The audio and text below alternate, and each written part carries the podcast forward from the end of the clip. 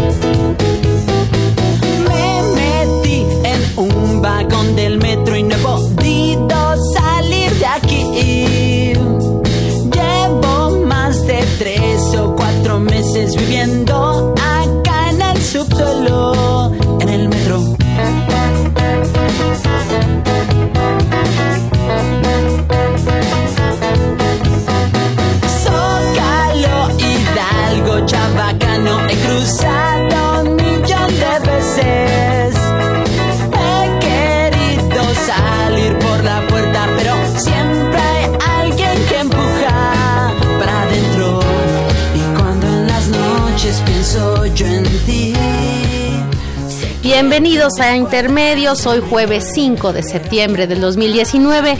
Los saluda Tania Rodríguez en nombre propio y en el de Juan Manuel Valero, con el enorme privilegio de hacerlo a través de los micrófonos de Radio UNAM.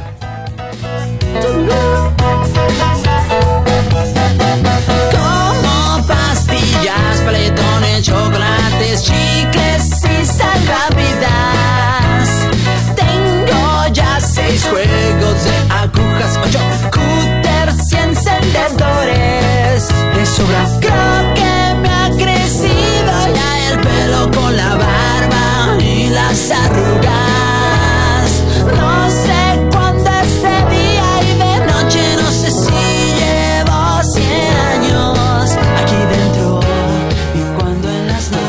estamos en Intermedios, muy buenas noches a todos. Y lo recibimos esta noche con esta canción sobre el metro, sobre nuestro querido metro que cumplió 50 años de vida en esta ciudad, una institución que pues que es un referente para los, los que vivimos aquí, a los que hemos crecido aquí, una serie de historias que se construyen en, el, en esa institución. Cinco millones de personas alrededor usan en este momento el metro. No solamente es una parte de la una infraestructura básica de la ciudad. La jefa de gobierno informó justamente en estos festejos que dentro del periodo de 2018 a 2024 hay un plan maestro para invertir 40 mil millones de pesos en este importante arteria de comunicación, es una parte del sistema nervioso central de nuestra ciudad, para que se mejore se habla fundamentalmente de mejoras a la infraestructura ya existente, empezando por pues la vieja línea 1 del metro, que es la que más años tiene y de la que se acuerdan. Entonces, pues un abrazo a todos nosotros para celebrar el metro y con eso entramos con esta hermosa canción de Café Tacuba. Bueno, pues este, esta semana tenemos un acumulado de temas importantes. Fue el informe de gobierno, lo anunciábamos hace ocho días. Empezará, eh, empezaba esta semana con toda la expectativa sobre el informe. Hoy a toro pasado vamos a hacer un análisis sobre ello, sobre ello y lo que ha pasado también con la apertura de este nuevo momento político, este segundo año formal que empieza con una legislatura y los desafíos que pues a un año de este informe tenemos. Y para comentar eh, estos temas y para que no esté yo aquí solita porque Valero me abandonó por cuestiones de trabajo, tengo el enorme gusto de tener como invitado al maestro Homero Galán. Homero, muy buenas noches, bienvenido a Intermedios. Hola, muy buenas noches. Un gusto estar contigo y con el auditorio. Muchas gracias. Homero es maestro, es politólogo, maestro en economía política por la Universidad de Sheffield, profesor investigador de la Universidad Autónoma de la Ciudad de México y pues un interesado y estudioso de la vida política, de la coyuntura, de la lógica de funcionamiento de los sistemas políticos y sus actores. Así que muchas gracias por estar aquí y vamos a empezar a menos conversando. Yo creo que quisiera que primero habláramos sobre el informe en dos niveles. Vamos, vamos a empezar por, por dos partes. La primera sería como el, el contenido del informe que tal vez sea el dato más, más frío y el que requerirá un análisis más largo, ciertamente, porque supone analizar cifras, datos, un balance área por área de los retos, sobre un balance general sobre el contenido y después pasar a hacer un, un balance como más político del hecho en sí y más en términos de lo que significa. Entonces empecemos, si quieres, por los datos duros o por los elementos básicos del informe. ¿Qué rescatas del, del informe que dio el presidente López Obrador? Eh, bueno, creo que es un eh, eh, evento que recupera esta tradición que conocemos en la historia política de México de ofrecer, ¿no? En efecto, un caudal muy amplio de información sobre lo que estima, en este caso, el titular del Ejecutivo que se ha realizado en, su, en, esto, en este periodo por su administración. Eh, quiero decir que eh, tiene, se remonta mucho tiempo atrás, ¿no? Esta visión de, estos informes tan completos. Y él, en efecto, hizo este esfuerzo de proporcionarnos bastante, bastante información. Eh, ¿Qué cuestiones eh, sobresalen? Bueno, en primer lugar, eh, sobresale el enfoque que quiso otorgar desde el comienzo, creo, en torno a el combate a la corrupción. ¿no? Es un mensaje en donde hizo mucho hincapié en todo momento y que se convierte definitivamente en la en la en el símbolo que él quiere dejar sobre su, su actuación en el en, en encabezándolo el gobierno mexicano.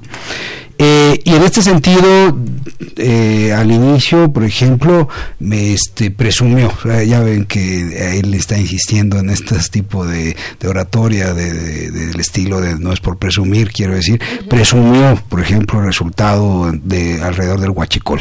¿no? Eh, creo que es un dato muy interesante, partiendo de que nos está diciendo la verdad, supongo que, que, es un dato verídico, él sostiene que este delito se redujo en un 94%, ¿no? Entonces, eh, sabemos que desde el comienzo del año fue un acontecimiento muy impactante todo lo que sucedió en torno, en, torno, en términos de, que hubo una afectación incluso a la provisión del servicio, ¿no? Todo el mundo lo vivimos directamente con haciendo colas en las gasolinerías, en fin, causó un gran impacto.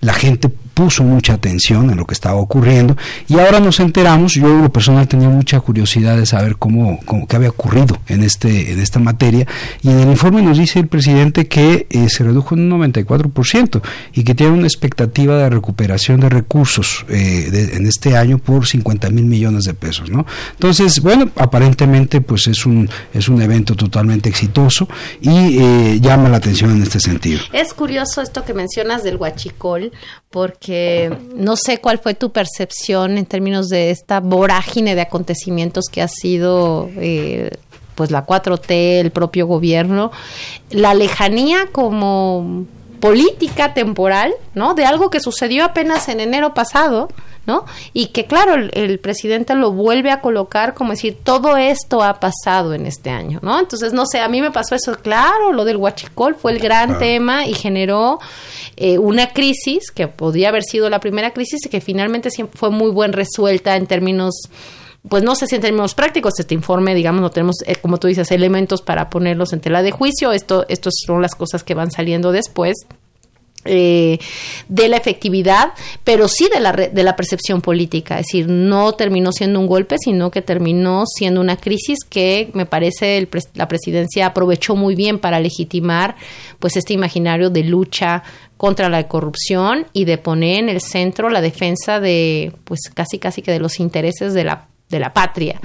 Pese, y, también lo mencionó con, con, con cierta digamos, con, con, respeto, con dolor, pues el, el episodio terrible de, de, la cantidad de muertos en aquella toma clandestina ahí en, en Hidalgo, ¿no? Entonces sí, Me, parece, por eso lo recupero yo también, que es un, es un momento importante, definitivamente marcó, un, hizo un, significó un planteamiento político, inclusive de arranque de la administración, un, eh, exigió muchos esfuerzos por parte de la administración en términos de enfrentar eh, en ese momento la emergencia.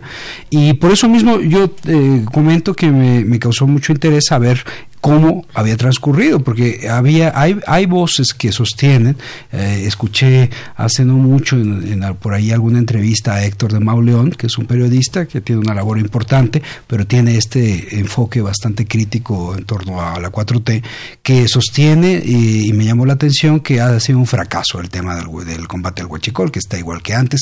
Me llamó la atención porque no era la impresión que yo tenía, ya sabía yo que algo de que iba no iba tan mal. Y bueno, ahora, ahora eh, recojo que durante el informe las cuentas que nos da el presidente es de un éxito total, porque esto es un 94% de reducción en el delito y recuperación de 50 mil millones de pesos, que son 2.500 millones de dólares, vaya que no, no, es, cualquier, cosa, ¿no? Exactamente. Otro elemento, Homero, que, que, que dijo el presidente, y me interesa tu opinión, que se articula con esta, con esta percepción primera de una lógica de cumplimiento, que también incluso en la campaña de spots se ha destacado particularmente, son, vio la cifra de 500 mil millones de pesos en ahorros, digamos, en materia de lujos para la alta burocracia. Ese también ha sido un tema, digamos, importante en el informe y en la campaña alrededor del informe. Sí, completamente, ¿no? Son iniciativas que marcan el carácter y las ambiciones que tiene esta administración y que, eh, en el entendido de que nos están proporcionando información verídica, eh, que quiero yo suponer que obviamente es así, ¿no? Pero eh, en ese entendido eh, son pues resultados muy notables, ¿no? Porque de nuevo podemos hacer la comparación a, su costo en, dólares, son 25 mil millones de dólares y entonces ese es la el planteamiento que nos hace este gobierno de que está habiendo esa reasignación de gasto, ¿no? Eh, hay discusión respecto a la eficiencia con la que, por ejemplo, esto se traduce en ejercicio de gasto. ¿no? Hay mucha crítica de que estos esfuerzos de, de, de, ahorro. no están teniendo un desenvolvimiento apropiado de que se ejecute prontamente, ¿no? que se liberan recursos, pero no están estos sintiéndose luego en la parte del ejercicio del gasto. Eh, ah, sí hay dificultades porque esto tiene además una serie de complicaciones técnicas, pero por principio sí observamos que hay una un, esfuerzo de ahorro importante, pues se redujo, eh, desapareció el Estado Mayor Presidencial, se ha puesto a la venta toda la flota aérea del gobierno de la alta burocracia, eh, se desapareció el seguro de gastos médicos eh, para la alta burocracia. Entonces sí, sí hay unas acciones relevantes repito, lo que falta es ver, y ahí hay no siempre las mejores impresiones, que esto se convierta en un ejercicio eficiente. Claro, y ahí habría que sumar a este digamos, al valor contable de los 500 mil millones de pesos que no se gastan en los lujos de unos cuantos, sino que podrían gastarse en otras cosas, el valor simbólico del elemento, ¿no? Ahí hay eh, una sistemática puesta en marcha de eh, un interés de un, de, un, de un gobierno que se presenta como un gobierno austero, ¿no? Es decir, esta frase que le gusta mucho repetir al presidente de no puede haber un gobierno rico con un pueblo pobre, ¿no? Y que eso obliga a como un acto ético. Puso como uno de los datos del informe importante el éxito de, creo que es el máximo símbolo de esta política, la, bueno, solamente la venta del avión, que por cierto no ha terminado de venderse, pero bueno, ahí está, el avión este gigantesco que no tenía ni Obama. El jetliner. Exacto. Eh, pero fundamentalmente ahí sí como un éxito muy simbólico la apertura de los pinos, ¿no? Claro, es, eh, estoy de acuerdo por completo, es un tema también de símbolos, ¿no? Entonces, y le está funcionando porque sí hay una, eh, pues, opinión, yo creo, muy extensa en la sociedad de que ha habido abusos, ¿no? Terribles en este sentido y la sociedad percibe positivamente que haya disposición del gobernante a cambiar la actitud y los resultados apuntan a, que sí la, la gente lo, lo, está sintiendo genuino, ¿no? Tenemos un índice de aprobación que anda por ahí del 70-80%, ¿no? Dependiendo, hay distintas fuentes, que te habla de pues que le está yendo bien, ¿no? la aceptación que tiene es indudable. Sí, hacia, hacia, hacia allá vamos después. Solamente eh, otras dos cosas que tendría que ver tal vez, hay otros dos temas.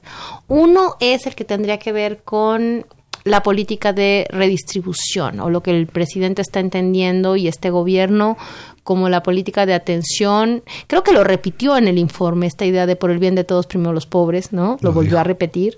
Eh, y de, eh, de un ejercicio no solo, incluso esta discusión que ha tenido y que tiene muy nerviosos a ciertos economistas, te lo pregunto tú también como, como economista político, Mero, de la discusión sobre el desarrollo, ¿no? Del, crecimiento y del desarrollo, que dice, yo voy a dejar de medir el índice de este gobierno solo en términos del crecimiento y me interesa tener la famosa frase de otros datos y otras referencias para medir redistribución, desarrollo, incluso en las palabras del presidente que eso pone, pone los pelos de punta a mucha gente, felicidad del pueblo, es decir, otros, otros criterios que tienen que ver con todo el problema de la política social. Ahí hay una, una batería de cifras que no vamos a repetir porque, porque no es el objetivo ir puntualmente a cada programa, becas, estudiantes, el programa de Jóvenes Construyendo el Futuro, eh, el apoyo directo a, múltiples, eh, digamos, sectores de la sociedad, terminó dando un dato que me parece que es el relevante.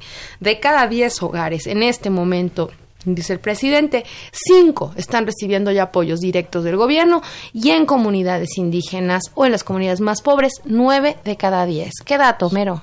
Impresionante. Sí, definitivamente ahí hay una cara de actuación eh, muy notable que no puede eh, pasarse por alto por parte de este gobierno. Yo creo que aún sin tener una eh, pues que simpatía total ni nada con, con, el gobierno, se debe de observar que hay, hay, una actuación muy firme. ¿no? Los datos en efecto son impresionantes. Tú ya dijiste esto respecto a los hogares, que, que no voy a repetir, pero por ejemplo lo podemos ver también en la dotación de becas.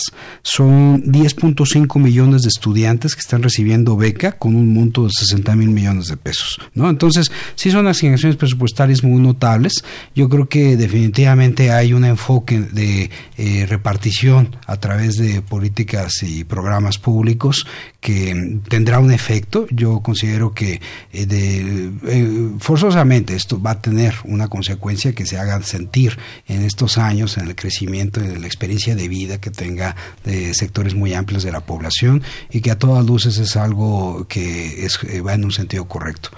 Lo que yo no estaría tan seguro al estilo de, la narrativa que maneja el presidente es en colocar en un plano tan secundario el aspecto del crecimiento económico.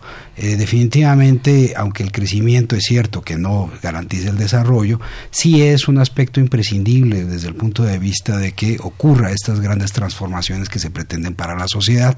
Entonces, eh, eso, eso la referencia sería el discurso neoliberal clásico centrado en el crecimiento. El tema es hagamos crecer el pastel, no hagamos crecer lo que se eh, y, y no nos preocupe o la idea del, del derrame ¿no? Que ya sabemos que el derrame no llega. Pero tan importante es que crezca el pastel como que se reparta bien, digamos, esa sería la metáfora. Yo creo que sí, definitivamente. Y además debo decir una cosa, que el que también lo piensa o pensaba, era López Obrador. López Obrador, a lo largo de muchos años de su carrera, extensa, larga carrera opositora, eh, tuvo mucho acierto, porque yo coincido con ese tipo de planteamientos, en denunciar la, el escaso crecimiento provocado en el tiempo neoliberal.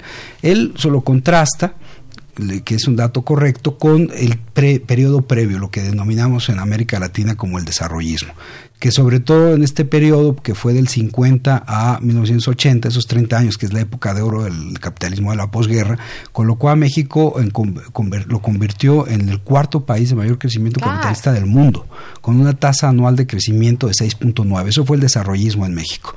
Y a partir del 82, que ya son 35 años, el neoliberalismo nos arroja una tasa de 1.8. Obrador, como opositor durante años, denunció este dato y justamente refirió continuamente la necesidad necesidad de recuperar esta otra dinámica de comportamiento del desarrollismo con esas tasas muy elevadas. Cuando tuvo que precisar ya ahora en campaña en el 18 eh, qué tanto eso se iba a, a realizar ahora, matizó, dijo, bueno, algo así como, no va a ser el 6.9, pero sí un 4 si vamos a andarle un 4%. Es decir, Obrador es alguien que está desde siempre muy consciente que, por supuesto, el componente de expansión del Producto Interno Bruto de la economía es algo imprescindible. Y ahora, sin embargo, se está enfrentando a una situación, a mi manera de ver, bien delicada, que no ha explotado, no se ha convertido en una temática todavía tan explosiva en el debate público, pero yo lo que me pregunto es en qué momento, porque en algún momento esto ya tendrá que ser tocado con mayor profundidad, porque sí es un asunto preocupante, no era lo que se esperaba, porque entonces resulta que ya ni siquiera estamos creciendo al 1.8 del, del, neoliberalismo, sino este mismo año estamos a una tasa que andará por el 0.5. Claro, contracción. Y, eh, no, y no sabemos si será una recesión. En términos del crecimiento. El planteamiento. Él, él, me parece razonable que él tampoco va a caer ahorita ni en un tono dramático, ni va a aceptar que le planteen el tono de la discusión es razonable eso, pero eh, yo sí pensaría que es un tema preocupante. Hay un tema, y ahí eh, tiene que ver con una de las faltas, yo diría, más notables del, del informe, que no sé si tú coincidas conmigo, que es la dimensión internacional del problema. Es decir, en cierta medida esos crecimientos históricos del desarrollismo se debieron a condiciones, pues digamos, de, despliegue del capitalismo internacional, no solamente de buenas o malas acciones en el campo de la acción de política pública local. Claro que la política pública ayuda en muchos sentidos a la contracción o expansión de las posibilidades de desarrollo y de crecimiento y por supuesto de redistribución, me parece mucho más fuerte, pero hay, en un capitalismo globalizado, en este nivel de vinculación y de velocidad con los que los capitales se mueven, el factor externo, pues es una variable casi que incontrolable. La guerra comercial a la que posiblemente nos estaremos enfrentando o estamos presenciando su inicio entre Estados Unidos y China, la manera eh, en que está funcionando la cosa, pues nos pone en una situación, digamos, eh, frágil. Y me parece que no es casual las pocas referencias al ámbito internacional, me parece. Eh, creo que es el ámbito más complicado, donde más pocas palabras o más eh, menos se habló, me parece. Creo que solamente hizo una mención muy curiosa, por cierto, donde matizó diciendo, somos ahora el primer socio comercial con Estados Unidos. Bueno, no por las mejores razones, terminó diciendo, mm. claro, porque el pleito con China que tampoco nos conviene a nadie, pero no lo anuncia abiertamente. Es decir, es un ámbito además donde históricamente siempre he señalado que el presidente no está tan cómodo. No sé cómo lo ves tú con respecto al ámbito. Creo que eso faltó un poco. Definitivamente el plano internacional es un factor en, eh, explicar cómo se desenvuelve la economía eh, el tiempo, esta comparación entre periodos, en efecto, ahora pues estamos en esto que denominamos neoliberalismo, en estas décadas últimas, y claro, una característica es que cambiaron las reglas respecto a ese otro tiempo desarrollista, ahora son otras, eh, y, es, y se complica la actuación de los factores nacionales, es decir, ese mercado mundial tiene una eh, incidencia y que dificulta mucho entonces este, intentar actuaciones desde el ámbito interior. En efecto, también también creo que Obrador no es su ámbito preferido, el, exterior. No, no, no está siempre cómodo en este aspecto. otorga mucho espacio a su canciller, no a Ebrard en este sentido, le da mucho espacio. Eh, por cierto, tiene dos, sin embargo, tiene dos actuaciones en política exterior. No me voy a referir tanto a lo económico, sino en otros ámbitos de lo exterior, que no me parecen malas, me parecen bien interesantes la política, la postura que decidió el gobierno mexicano sobre Venezuela me pareció la correcta.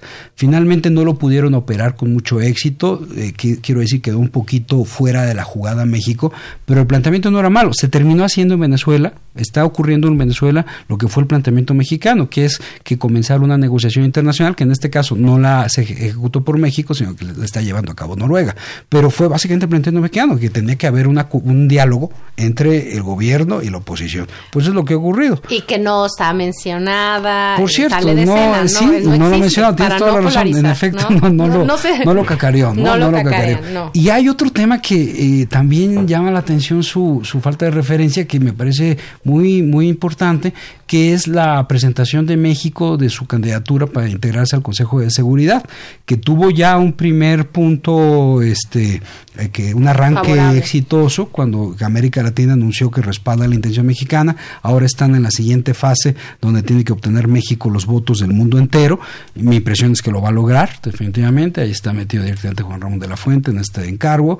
Y esto quiere decir que estará los años 2020 y 2021 México integrado al gran club de la política de la política mundial y me parece muy relevante, yo lo celebro, ojalá tenga el temple el gobierno mexicano de aguantar, porque entrar en ese club es eh, meterte o, a vender tu voto, que esperemos que nunca entre, no entre México a eso, o a darte unos, unos buenos enfrentamientos con las potencias. y, en un, y en un contexto donde los grandes jugadores están cada vez mostrándose más más rudos en términos de su actuar y de su de la hostilidad incluso entre bloques, ¿no? bueno, empezando por el personaje que, tenemos acá de vecinos de, vecinos aquí arriba, ¿no?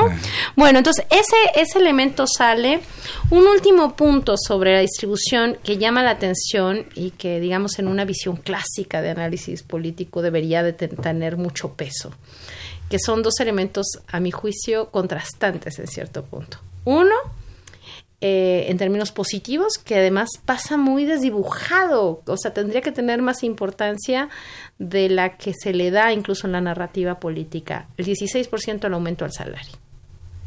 O sea, no, no es cualquier cosa, es decir, esa es buena medida el problema realmente de la discusión del desarrollo, realmente el problema de la disposición, el tema del salario. Sabemos que esa discusión vino por, por muchos lados, incluida la presión del Partido Demócrata en Estados Unidos de aprobar leyes laborales, de generar mejores condiciones, pero ahí hay un paquete, ley laboral, Claro, esto no la puede presumir el Ejecutivo, pero en realidad es una propuesta votada por Morena y el 16% de aumento del salario. Ese creo que es un tema. Y de manera contraria, en sentido inverso, el anuncio de no, de no poner impuestos y no discutir ningún tipo de política fiscal, ni en este año y asumiendo el compromiso en público ahí delante de la gente del dinero de este país que estaba ahí sentada aplaudiendo, que no habrá tampoco una propuesta en el nuevo paquete presupuestal. ¿Qué piensas, Homero? Creo que tocas dos cuestiones eh, centrales, en efecto, en este debate. Es decir, eh, el debate del desarrollo, de los beneficios sociales, del crecimiento. Es decir, cuando yo eh, diría que cuando uno revisa ¿no? cómo se ha configurado el estado de bienestar europeo, bueno, el estado de bienestar en el primer mundo, en particular en el caso de Europa, los factores esenciales, aunque es una construcción compleja y sin duda hay que destacar muchos aspectos, pero los dos factores esenciales de esta historia de bienestar son la política fiscal, la, obtención de impuestos y la política de salarios. Esas son las dos grandes formas de distribución de la riqueza, definitivamente. ¿no? Los programas sociales, al estilo de como en nuestro país eh, otorgamos también una importancia, claro que desempeñan un factor, pero realmente la forma como las sociedades contemporáneas han transformado la realidad de, pobreza, etcétera, es por la vía de los impuestos y por la vía de los salarios. Entonces, claramente ahí México tiene rezagos impresionantes, ¿no? Eh, su, su recaudación con respecto al Producto Interno Bruto está en 17%, mientras un país como Alemania anda en 54%, un país como Suecia anda en 56, 57%, entonces sí es muy marcado lo, lo, lo escaso de la recaudación en México y por lo tanto lo escaso de las posibilidades de gasto público. Y eh, por otro lado, el tema de los salarios fatales. O sea, tenemos el salario más bajo de América Latina. En efecto, ahí hay una decisión bien importante al comienzo con este incremento del 16% desde enero que aún así, pues si tú lo ves en cuanto es en, en liquidez, en monetario para un salario mínimo, pues sigues viendo que es poquito, un poquito para vivir, pero tiene mucha significación que haya actuado. Pero cierro comentando lo que dices. Sin embargo, entonces, eh, no queda claro hacia dónde se dirige esta estrategia cuando sí hay esta actuación relevante de salario, pero como comentas, en la parte fiscal, que es ese otro gran componente para transformar las realidades sociales, no hay, no hay actuación. Hoy una a medias, que es anunciar que se acaban las condonaciones. Claro, eso Ese es un componente grande. Que, pero ¿no? que entraría casi en el paquete anticorrupción y en todo este discurso de con la lucha anticorrupción arreglamos el problema, digamos, de, de lo económico sin tener que entrar a la discusión ni de los salarios ni esta centralidad que tiene, ¿no? La corrupción como elemento de un funcionamiento sistémico de lo económico, que si se acaba eso podríamos encontrar mejores equilibrios. Creo que es una de sus fortalezas políticas y al mismo tiempo es una de sus grandes debilidades, ¿no? O sea, va, a ser un gran reto con respecto al crecimiento, con hasta dónde alcanza lo que tú ahorras de no corrupción en función de una distribución y toda discusión. La otra, Homero, que yo creo que eso queda como dependiente solamente, algún día tendremos que volver a discutir algo que perdón, pero estuvo muy, que le criticamos muchos en términos de políticas públicas a las políticas neoliberales sociales, ¿no? De, del liberalismo social, que era el tema de las transferencias directas. Es decir, aquí están cumpliendo un papel que me parece que es muy interesante por dos razones. Es decir, por un lado puede ser criticable la idea de transferencia directa, es decir, darle dinero concreto a la gente. No subir salarios, no dar derechos o crear instituciones concretas, ¿no? Sino dar dinero. Eso ha sido criticado en cierta forma. Ahora, la novedad de esta cuestión hay, me parece que son dos. Uno, que tiene que ver con el carácter creciente del universo al que se le da. Es decir, deja de estar en el centro y eso creo que vamos a tenerlo que evaluar en los próximos años cuando empiecen empecemos a revisar los padrones y empecemos a revisar la forma operativa en que funcionan los programas, qué tan cercanos a un debate fo focalizado universal están. Es decir, qué tan qué tan universalizantes son, qué, qué, universo cubren y no si cumplen una política clásica como fue transferencia directa focalizada, fue la, la política pública clásica, digamos, del neoliberalismo. ¿no? Eso creo que es un tema. Y lo otro, el papel que cumple la transferencia directa con algo que el presidente sistemáticamente defiende en términos políticos su argumento de la transferencia directa, que es quitar las mediaciones políticas, ¿no? La, el cacicazgo político de todo tipo, ¿no? Desde los caciques locales hasta los NG. Ahí me agarra todo, ningún intermediario. La relación directa de, eh, del recurso que da el gobierno al usuario final, digamos, al, al de transparencia. Ahí hay un debate interesantísimo también para los próximos años, Homero. Sí, respecto, comienzo con lo último que tocas, yo creo que ahí hay un punto a favor del planteamiento de la 4D y de Obrador. Yo creo que esta intermediación ha sido foco de, de desviaciones graves, ¿no? De foco de corrupción, de, de manipulación política y mi impresión es que esencialmente ese es un camino correcto, terminar con estas intermediaciones y que eh, lo que se vaya a otorgar que llegue de manera directa a la población objetivo. Yo creo que ahí hay el planteamiento correcto. Y respecto a las asignaciones directas, yo, yo creo que en lo general es eh, una, un, modelo también que es válido. Eh, existen eh, ideas diferentes. A lo largo de la historia, a lo largo del siglo XX, se establecieron modelos eh, distintos de comprender eh, el, las políticas de bienestar. Eh, un autor muy prestigiado en estos temas, que se llama Ghost Spin Anderson, él ideó esta idea de los tres modelos del estado uh -huh. de bienestar, ¿no? El, el, escandinavo, el anglosajón y el centro europeo. Entonces, ahí te encuentras con una discusión respecto a cuáles son las formas mejores para otorgar esta serie de apoyos. Eh, y sobre eso solo diría entonces la asignación directa creo que es una modalidad bastante extendida, sobre todo en la en, en, en, en la en la, en la vertiente escandinava, en la centroeuropea eh, también está presente. Es una necesidad muy, muy, muy presente cuando tiene sociedades con grandes diferenciales, los latinoamericanos, que nunca hemos tenido un estado de bienestar, pero quiero decir, estamos uh -huh. al tanto de estos debates, pues acá uh, en ocasiones se utiliza, es el modelo también que quiere seguir Obrador, me parece que, que entonces tiene un espacio de validez. Pero lo que sí diría yo, que enfatizaría es, si no tienes actuaciones contundentes en materia de salarios y de impuestos, no estas asignaciones no modifican, no transforman la realidad. Y ahí hay un debate que vamos a, vamos a empezar a dar a partir de la, de la segunda parte del programa, vamos a pausa porque ya vamos terminando, es la consecuencia política de todo esto que vamos a ir empezando a analizar y también la cuestión si estos cinco de cada diez hogares y estos eh, están contentos por la transferencia y logran empezar a explicar el 70% de aprobación del presidente o estamos todavía ante la colita de la elección y en la expectativa, pero vamos con calma, vamos a una pequeña pausa musical y regresamos a discutir el balance político de lo que sigue de este gobierno. Aquí regresamos.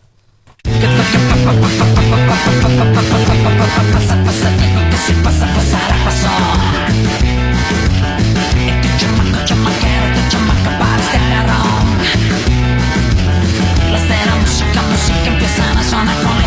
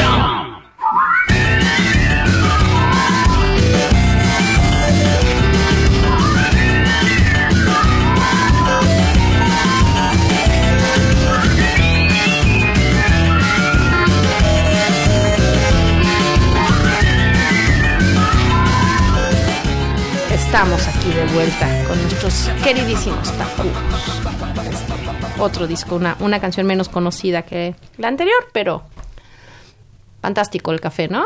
Sí, yo los quiero mucho. Son como son como el metro, los son un referente chilango así de la cultura que uno que uno quiere en esta ciudad. Totalmente de acuerdo. Habíamos discutido, incluso les cuento que íbamos a poner a sugerencia de Homero y del productor que llegaban temprano que debíamos poner la del Metro Valderas y dijimos que si era con Rodrigo con el Tri, pero aquí la de la voz impuso que no, que nos iba a dar un poco de tristeza y mejor oíamos al Café Tacuba para sentirnos optimistas y contentos. ¿eh? Entonces aquí estamos de contentos y yo digo que el que estaba muy contento, Homero, y no sé qué pensarás, y muy optimista, yo vi un presidente muy, como le gusta decir que está el pueblo, muy feliz, feliz, feliz. Se le ve contento. Eso transmite, ¿no? Al menos esa es la impresión que podemos eh, tener, en efecto. Eh, se siente... creo que es importante, sí es finalmente una posición primordial de atención pública, la presidencia, entonces es bueno ver a un presidente que se siente optimista, que tiene confianza, como ya estuvimos comentando, no hay resultados algunos muy interesantes, en otros aspectos todavía estamos por, eh, por ver que se cumplan algunas expectativas, pero está bien que el, liderazgo político se exprese con, con alegría, con optimismo. Esperemos que esté fundado. habrá que decir simplemente porque ya no vamos a regresar a ese tema porque más de cada tanto le dedicamos bastante al tema del análisis pues de la gran materia pendiente, la inseguridad, el de la Guardia Nacional, las crisis, ¿no? O sea, una crisis y otra que se van sumando en términos de esta violencia que, que no para y pues de, del problema de la justicia, ¿no? De la, del funcionamiento de los órganos de justicia de para la violencia. Creo que hay un tema absolutamente complejo que, que, fue el único en el que el presidente dijo, bueno, aquí no hemos, no hemos logrado. Incluso tener que decirlo me parece que habla del tamaño del problema, pero ya estamos en el balance político. Pues eso, ¿cómo viste? Me, ¿Cómo, digamos, la percepción del presidente? Él está eh, muy satisfecho. La recepción mediática del, del informe, ¿qué balance haces? Es decir, ¿le fue bien, le fue mal? ¿Cómo lo ves? Creo que está bajo control el escenario aún, ¿no? sabemos que este es un gobierno que comienza con eh, bases muy potentes de, de, actuación, ¿no? Un triunfo electoral impresionante, control sobre las cámaras, enorme este, presencia política del presidente y entonces creo que ese cuadro más o menos pues se mantiene hasta la actualidad, este mismo informe tiene ese entorno, eh, los actores políticos y económicos del país están al menos en la actuación abierta en la forma, bastante alineados, manteniendo eh, la relación, los cuidados en la relación con, con el presidente. Entonces, eh, creo que eso se transmitió ahora en torno al informe. ¿no? Además, hay una cuestión que no podemos olvidar. Tiene este aspecto el, la 4T de tanta eh, eh, provisión de información, empezando por las famosas mañaneras, que por otro lado podríamos decir que el informe, bueno, no era precisamente era ese acontecimiento tan extraordinario. Hay una política de comunicación muy activa. una exposición, una exposición mediática del presidente muy continua y como tú dices de, de puntos de información, de ir poniendo la agenda. En ese sentido, solo un comentario, el tema de haberle puesto tercer informe ¿Qué te pareció? Eso fue una de las cosas que más hizo ah, enojar a ciertos sectores. Es, es muy llamativo. En lo personal, yo también desde lo primero que puse atención esa mañana cuando estaba viendo, este, me preguntaba qué, a poco serán capaces de tener un error de ese tipo. Uno suponía que no, no podían llegar a ese nivel ni nadie de esos ámbitos de, la presidencia. Eh, pero me llevó entonces un ratito a averiguar con precisión qué era. Entonces resulta que es que hay, ¿no? El primero de los 100 días y luego el del 2 de julio. Así es. Eh, yo te comparto que en mi impresión me, me se hace muy llamativo eso porque tiene tanta... Eh, tiene tanto simbolismo, es tan reconocido en la tradición mexicana esto del informe anual de los presidentes, que hacer tan abierta esta, este contraste de colocar en la mampara en el momento del informe la palabra en toda su dimensión tercero, eh, lo sentí pues como, como una muestra más de estos conductas muy... Jiribilla, ¿no? Desafiante. muy desafiante, esa es la palabra, ¿no? Eh, que no estoy en contra de ello, solo llamo la atención de que no hay, ¿no? Tan tanta confianza tiene el presidente, tanta confianza tiene su equipo en que las cosas están a su favor, que se avientan estas puntadas. Ahora, y un poco yo lo leía como eso, como un desafío diciendo, eh, en términos reales, eh, nuestro, ¿quién es el interlocutor? ¿No? Es decir, ¿a quién estamos reconociendo como interlocutor? Entonces, si nosotros estamos este, este es nuestro tercero al pueblo de México. ¿No? Es decir, claro, será el primero de informe formal en términos del procedimiento. Sería interesante, fíjate que no, eso sería una cuestión interesante de ver, que dice el documento que ha entregado Olga Sánchez Cordero, ¿no? a la Cámara de Diputados. Primero. Exacto, debe decir primero. Sí. Yo creo que sí. Yo creo también eso. Bueno, o dice informe del Estado de la Nación a los tantos meses de, de, la administración.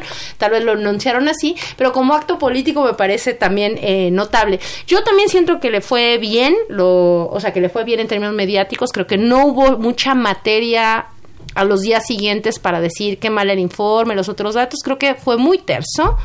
Y paradójicamente, Homero, creo que el problema vino y le estalló en casa Es decir, la nota, la nota a consecuencia justamente de esta especie como de hegemonía, de avance, no hay mucho espacio para la crítica, la oposición muy mediada, las cámaras empresariales finalmente ahí sentadas eh, aplaudiendo, todo fluye y lo que tienes es una crisis al otro día por un mal manejo, desde mi punto de vista, del ejercicio de la mayoría.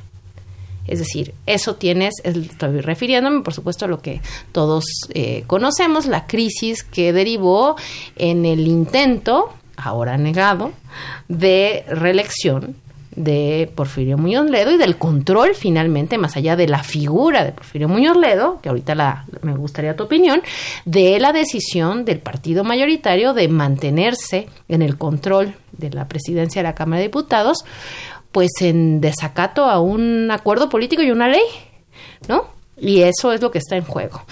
Y me parece que eso, que la nota, digamos, de, de, desfase, de, de, desentonar esta semana de, digamos, de estamos a un año, estamos tranquilos, vino de casa.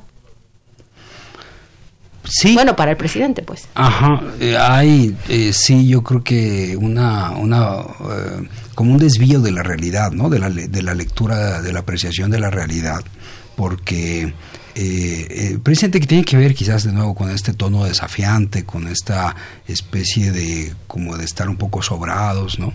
Y que, sin embargo, aquí te topas con ese límite que no se puede transgredir, que es velar la ley y la realidad es que aquí había un, un, mandato, una determinación desde el punto de vista de la, de, la ley del Congreso, de los acuerdos previos en materia de gobierno del Congreso, que, eh, pues como dices, les estalló, ¿no? Entonces, eh, tienen que apaciguarse, yo pienso, ¿no? Desde la propia 4T, ¿no? Tienen que deberían yo creo eh, pues no perder los pies de la separar los pies de la tierra en estas cuestiones no si hay ese límite no exponerse Porfirio Muñoz Ledo mismo, pues que tiene una connotación, sin duda es un personaje que ha ocupado un lugar en este proceso de transición democrática, eh, terminó raspado, ¿no? Eh, lo que venía siendo un año casi de homenaje a él, ¿no? Porque está convertido en el líder del Congreso y entonces se ha sido un año de, de reverencia a Porfirio Muñoz Ledo, etcétera, y termina raspado por pretender algo que no había bases para que no había y que y que paradójicamente termina siendo en cierta medida un raspón digamos una oposición que se articula pues está muy convenientemente hasta el Partido Verde terminó en, en, una, en una posición de exigencia en contra de, claro, de la mayoría de Morena, que finalmente no se atreven a, a votar el punto,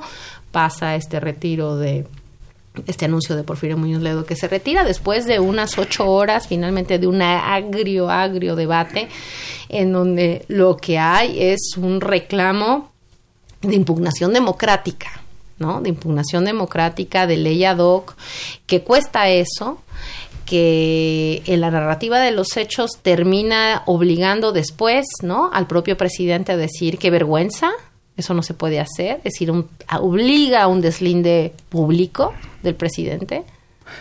Pero, de nuevo, hay eh, es un escenario al que se presta, ¿no? Morena, y que podríamos llevar este punto a otras cuestiones, como por ejemplo el tema de Baja California. Claro. O sea, que les que perdón que me exprese así, pero yo diría, ¿qué les pasa? ¿Qué les pasa? Eso no se hace. O sea, ¿cómo pretenden este, hacer esta modificación del periodo de gobierno? Eso es que es una, desde el punto de vista jurídico, de racionalidad política, a mí me parece un exceso inaceptable. es, un exceso en términos de racionalidad jurídica y en términos de principios democráticos. Y de principios democráticos. ¿no? Es decir, de, prácticas políticas que no deberían repetirse. Entonces uno dice que... ¿Qué está pasando? Cuidado. No, claro, ¿qué está pasando? Y por eso me parece muy muy interesante eh, el balance que necesariamente se articula Homero con eh, el balance de, de, que uno de los focos rojos, paradójicamente, más allá de todo el listado de problemas de la nación en términos de operación política, del gobierno, tiene las mayorías, está funcionando y lo que hemos visto y lo que va dando la nota no es una oposición abierta y un debate de iniciativas políticas de la oposición o que el PAN esté subiendo un punto, que el PRI esté rearticulando y desafiando. No, lo que estamos viendo en las cámaras es, digamos, lo voy a decir así, el desorden y no y el y la, las decisiones erráticas en Morena. La vimos en el Senado la semana pasada con el nombramiento también la disputa entre Monreal y Batres y la vemos ahora en una en este episodio todo lleno de, de, de pues de digamos, muy malas prácticas políticas. Incluso te diré esto que se, que se filtró de la llamada en altavoz de Olga Sánchez Cordero a Mario Delgado diciéndole, oigan, que no voten e-" y que se y que eso se sepa, que se maneje de esa forma, no ahora tienen que pedirle una disculpa o le piden una disculpa, se disculpan con el presidente, dicen, "No, no se refiere a nosotros, nosotros no quisimos." El presidente tiene que decir, "Eso no se hace, es una vergüenza." Y el presidente incluso en una reunión con los diputados diciendo, "Si esto sigue así, yo me voy de, o sea, yo yo les quito el nombre y me voy del partido." Es decir, ¿en qué en qué lógica eh, y en qué nivel, digamos, de, preocupación tendría que estar eh, la 4T con respecto a un viejo problema, Homero, que, a los estudiamos sistemas políticos nos, nos interesa mucho, que es el problema de la constitución de los partidos, del funcionamiento de los partidos, ¿no? Es decir, de la complejidad que eso tiene y yo diría, en otros términos, del, de la capacidad del partido para imponer cierta disciplina. Y no lo pienso en la disciplina priista de nos callamos todos, sino al contrario, de una disciplina democrática en función de proyectos, en función de principios, en función de que ciertas cosas no se deben hacer. Como en y además a meses a meses de la elección de presidencia de ese partido. O sea, yo creo que en este momento uno de los puntos rojos del gobierno es, paradójicamente, Morena. Yo creo que sí, y supongo que tiene que ver con que es una organización eh, completamente dependiente de la figura de Obrador. No, eh, no es eh, definitivamente la forma más idónea para establecer una organización partidista, ¿no? Tener esa dependencia de una figura en particular. Y menos todavía si esa figura tan prontamente se convierte en el gobernante de la nación. Entonces es, una, es un escenario bastante enredado y, quiero decir, no, no, es, no es óptimo, ¿no? No, no, no tiene buena pinta lo que está pasando con Morena. Tienen mucho poder, tienen poca independencia, poca autonomía como fuerza partidista. Pero ¿no te parece paradójico? O sea, siempre hemos, cuando, cuando hemos empezado a hablar o los análisis que hay sobre Morena, este es como el, el problema. El problema es que Morena eh, están absolutamente apegados a lo que dice el presidente, bueno, ahora el presidente operador, depende de la figura, él marca los ritmos. Bueno, ahora tienes a ese máximo dirigente ocupado de tiempo completo en atender los problemas del país y yo lo que empiezo a percibir de que el problema de Morena no es eh, su absoluta dependencia, o parcialmente, su dependencia al presidente, pero como fuerzas centrífugas y centrípetas empieza a haber una dinámica interna de disputa por, por lo que se, por, por cómo se construye y cómo se van a controlar esa enorme máquina electoral que podrías llegar a convertirse morena, esa enorme cantidad de poder, ¿no? En términos de las bancadas. Es decir, ¿qué está pasando con las bancadas? Eh, claramente están tomando decisiones que no sé si son leídas a lo que habrá, qué es lo que el presidente querrá que hagamos y entonces actúan en esa consecuencia o están sacando sus, sus propias conclusiones. Me llama mucho la atención al respecto el discurso cada vez más reiterado del presidente en estas semanas de cuidado con las burocracias, cuidado con los trepadores, cuidado con los oportunistas, no vamos a permitir decir quién, de quién está hablando. No está hablando de, digamos, de la mafia del poder, está hablando de alguien más, porque los contextos en que los ha dicho están en el marco de, la, de su balance o de su posición con respecto al partido. Me parece muy interesante el, digo, interesante y preocupante porque, porque controlan las cámaras, tienen una mayoría efectiva, debería de funcionar eso mejor por el bien del país, más allá del partido. Pero yo estoy percibiendo esta, esta nueva discusión. ¿Tú cómo ves? Quizás hay un referente, eh, es este antecedente inmediato donde proviene Morena, que es el PRD, ¿no? Es decir, en efecto, lo que conoce ese antecedente y lo que directamente quiere enfrentar Obrador cuando se propone la creación de este movimiento es eh, la descomposición esta espantosa que vive un partido que tuvo también una función en su momento en el proceso de transición mexicana y que termina siendo un espanto, lo que hizo y convierte ese partido llamado PRD, ¿no? la razón de ser de Morena es por un lado, darle viabilidad al propio liderazgo de Obrador, pero sí creo, puedo aceptar que hay una intencionalidad genuina de eh, evitar una serie de trastornos, de deterioros que se dan ahí en el PRD. Pero ahora justamente creo que ese es parte del referente seguramente que se está enfrentando. Y este tipo de, de, discursos, de, expresiones que menciona sobre Obrador, puede tener también entonces este, este significado. Es decir, está alertando respecto a que no se repita la, el deterioro perredista. Pero, eh, y ahora en una situación más compleja, porque ahora además ya es gobierno. Claro. ¿no? O sea, quiere mucho más poder Morena, tiene mucho más poder de lo que jamás tuvo el PRD. Entonces se convierte esto en una, en una problemática mucho más eh, complicada. Eh, pero volvemos al punto, no, el panorama no tiene buena apariencia y no se ve cómo se componga. De hecho, lo último que tengo entendido que se ha resuelto sobre esta elección en Morena es que no va a haber elección, sino que a propuesta del propio Obrador vuelven a las famosas encuestas. que a mí me parece que esa es una expresión de, deterioro del proceso político, o sea, que no sea posible llevar a cabo procesos internos entre, entre, entre, compañeros. Entre compañeros, ¿no? Y que tengas que recurrir a este otro esquema que además tiene una significación muy distinta en términos de, reconocimiento de percepciones, que son las encuestas. A mí en lo personal, como politólogo, además lo, veo con preocupación y, y, es lo que nos dijeron que van a hacer. Claro, es lo que nos dijeron que van a hacer y digamos como, y ya yo también me, me preocupa desde ahí como es como estudiosos de, de, los partidos políticos y de los sistemas de partidos y como interesados de que las democracias funcionen, pues un elemento central de ello hasta nuevo aviso, ¿no? Lamentablemente o favorablemente, como se le quiera ver, porque los, partidos gozan de muy mala fama, ¿no? Eh, pues no hay otra manera más que con alguna cosa que tenga la forma de partido. Aunque no se quiera llamar partido y no lleve partido en las siglas, es la función partido la que está en juego y creo que venimos de una tradición política pues donde esas prácticas partidarias eh, pues hay pocos referentes democráticos no o sea por un lado esta experiencia del PRD que creo que amerita, y eso siempre lo he pensado, un balance serio en términos de qué realmente fue lo que pasó y dónde están, dónde están las fallas. Es decir, no hay que hacer lo que, no hay que repetir esa historia muy bien, y esa historia pasó, ¿por qué?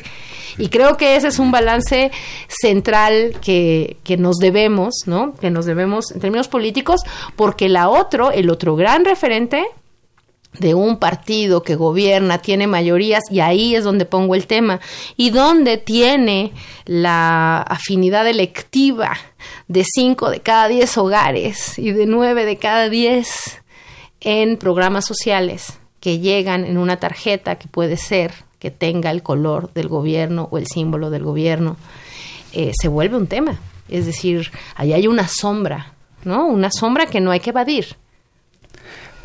Pues eh, es que una preocupación que, hay que traer, a, traer al análisis del, del régimen político es qué tantas posibilidades tiene la democracia de prosperar en una situación de eh, tanta desigualdad social, de tanta pobreza, de tantas dificultades para la construcción del ciudadano en términos de que se haya esas escasez, esa escasez en la casa, ¿no? esas dificultades para alimentarse, para estudiar, para llevar a cabo esta construcción de nuestro mundo personal, de crecimiento sano. Eh, entonces, eh, y ese es el mundo en el que estamos. Entonces, eh, para sociedades como la nuestra, la mexicana, definitivamente plantea retos muy grandes, como tú dices, entonces en ese entorno se convierten en factores de mucha influencia el que se tengan estos instrumentos de, de, incidencia desde, desde aparatos públicos, ¿no? de la dotación de recursos, etcétera.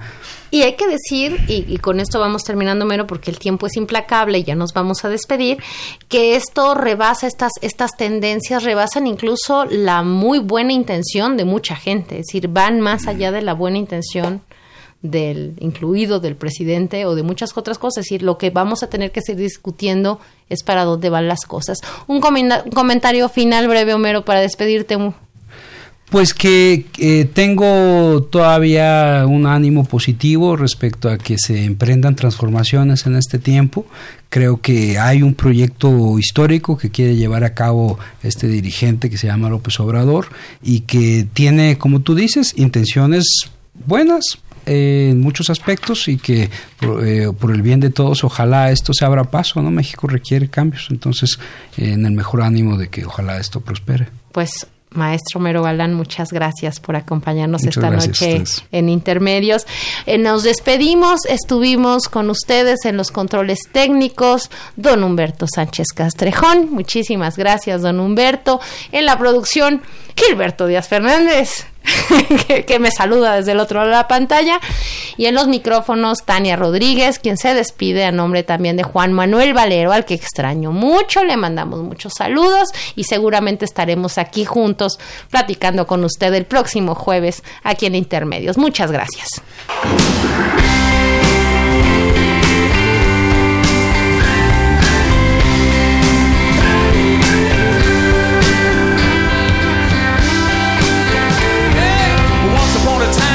so fine. Through the bumps of time and you climb. And then you. Yeah people call send me where I die you're bound to fall. They thought that they were just uh, kidding you. You used to laugh about